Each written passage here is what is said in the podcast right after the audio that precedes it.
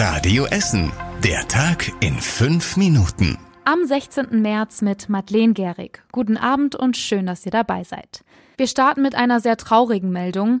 Eine junge Mutter aus Essen soll ihr drei Monate altes Baby fast totgeschüttelt haben. Dafür muss sie sich seit heute vor dem Landgericht in Rüttenscheid verantworten. Direkt zu Beginn des Prozesses gestand die 19-jährige Mutter die Tat. Ihr Sohn hätte nicht aufgehört zu weinen, daraufhin habe sie ihn geschüttelt, geschlagen und aufs Bett geworfen. Sie sagt, dass sie überfordert gewesen sei.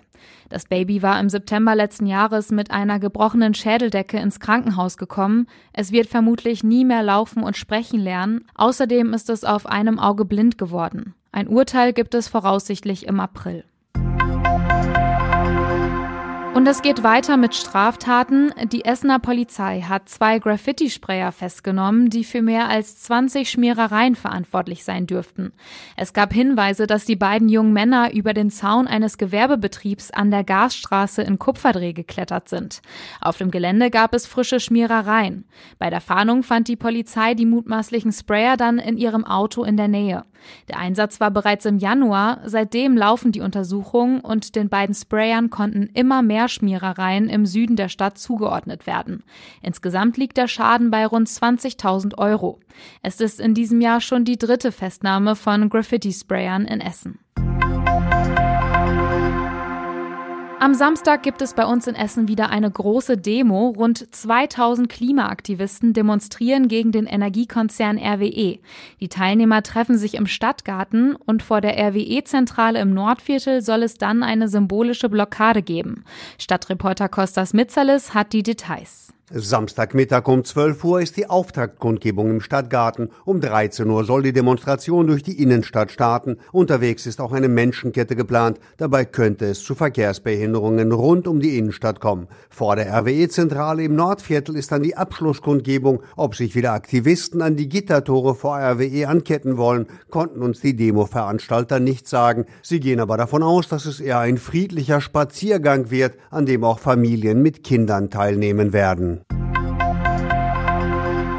Bei uns in der Stadt endet gerade ein Stück Bergbaugeschichte. Die letzten beiden Schächte der Zeche Zollverein werden verfüllt, auch der weltbekannte Schacht 12. Alle drei Tage kommen jetzt 40 bis 45 Betonlaster an der Zeche an und in einem Kilometer Tiefe wurde eine Stahlkonstruktion aufgebaut. Jetzt läuft die Verfüllung, dabei werden auch Rohre für Grubenwasserpumpen eingebaut. Christoph Beike von der RAG erklärt die nächsten Arbeitsschritte. Wenn das soweit ist, fahren unsere Jungs runter, setzen die nächste Röhre da drauf und setzen dann mit dem nächsten Zyklus die nächste Rutsche Beton da rein. So setzt sich das bis zur Tagesoberfläche fort. Immer das Rohr, dann der Beton, bis wir oben sind. Das Grubenwasser fließt in Zukunft in Richtung der Zeche Prosper Haniel nach Bottrop ab und von dort weiter in den Rhein. Wenn alles fertig ist, wird die Zeche mit einem explosionssicheren Deckel verschlossen. Ende nächsten Jahres ist endgültig Schicht im Schacht auf Zollverein. In diesem Sommer ist wieder das Smack Sundance Festival am Seaside Beach bei uns in Essen. Jetzt steht auch der Top Act fest, DJ Alle Farben aus Berlin. Er ist mit Titeln wie Please Tell Rosie, Let It Rain Down oder Bad Ideas bekannt geworden.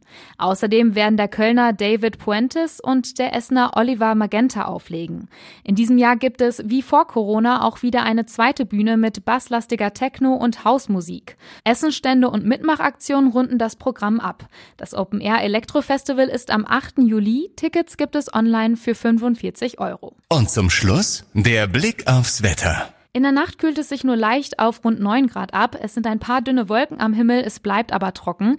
Morgen kommt dann besonders in der ersten Tageshälfte die Sonne raus. Abends kann es auch mal wieder ein bisschen Regen geben. Das Thermometer klettert auf bis zu 17 Grad.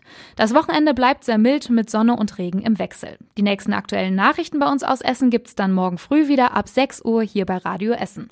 Ich wünsche euch einen schönen Abend. Macht's gut. Das war der Tag in fünf Minuten. Diesen und alle weiteren Radio Essen Podcasts findet ihr auf radioessen.de und überall da, wo es Podcasts gibt.